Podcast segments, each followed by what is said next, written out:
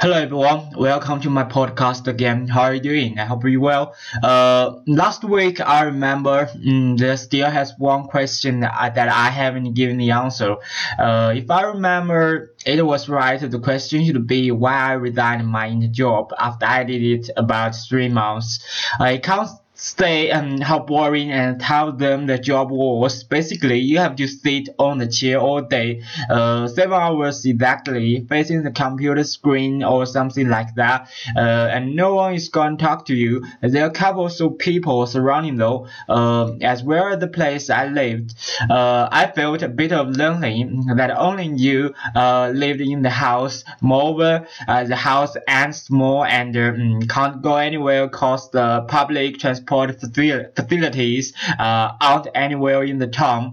Uh, I do hope I can go out and uh, hang around and see what the town is like uh, and the people lived here like uh, on my weekends or holidays because uh, I haven't been this place before.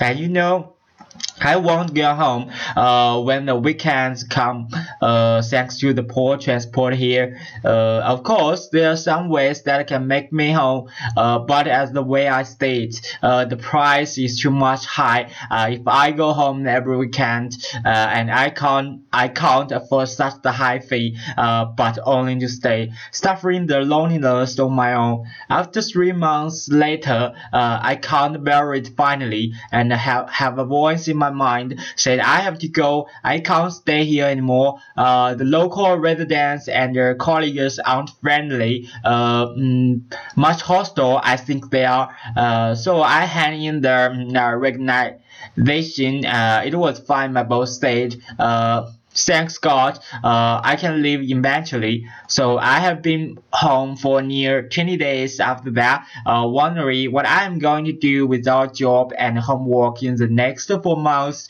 Uh, then uh, there there is a start happening in a um, few days ago, and you can see right the podcast, English podcast more specifically. Uh, frankly. Uh, I think carefully and a lot when I am in home, uh, and uh, it did come out thousands of ideas in my mind, uh, because it was too many. I will show you later, step by step. Well, uh, back to what I am going to say. There we have two movies that I am very fond of released on Thursday this week. Uh, Resident Evil 6 and, and uh, Assassin's Creed. Uh, I know that there are some guys, uh, there are many guys abroad uh, who have seen uh, the two movies already, but we can't see them at the same time because of um, some protections uh, for Chinese movies during specific or special time in China.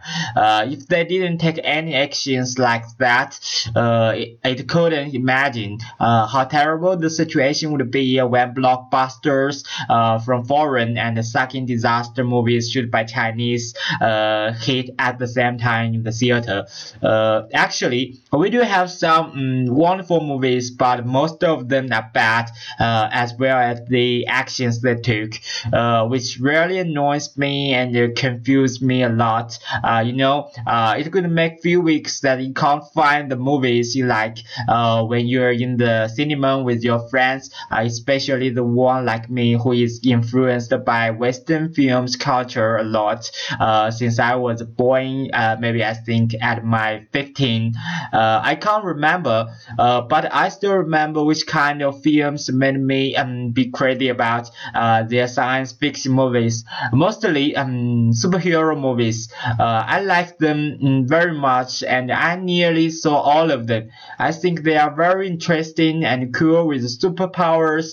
Uh, uh I was wondering uh, if maybe one day I could have the same power uh, just like them used in the movie when I was young uh, it would be pretty awesome. I once imagined I would be the Spider-Man if I was bitten by a spider, or I could control the coins or things made by metal uh, when I stared at them with more and more times I practiced. But you know, uh, the thought faded away as the time went on, and I grew up and I knew mm, it couldn't happen in real life. Uh, movies are just movies. Uh, you can't bring them into your life, uh, but I still love them very much.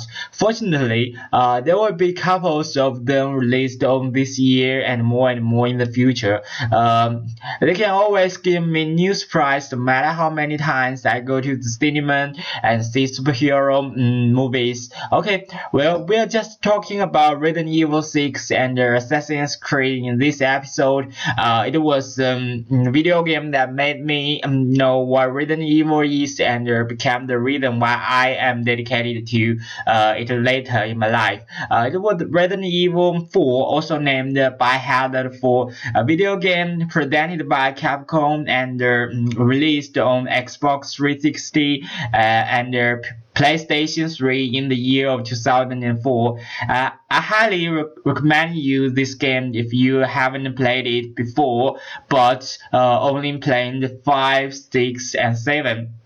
I know uh, the 7 was just released in uh, February uh, at the beginning of this year. Uh, so many people knew it, and uh, I saw the same. I saw the game storyline with um, exciting mode, but uh, it turned into bad finally. Cause I don't like um, its new style and more wars than I expected. but it is fine. I never thought it could bring me the passion again, just like the um, Resident Evil 4 uh, I can expect uh, it's movie and uh, it never let me down. Actually, uh, I know more about Resident Evil history than Assassin's Creed. Uh, mm, I only played Assassin's Creed 3 and uh, watched the Assassin's Creed Unity.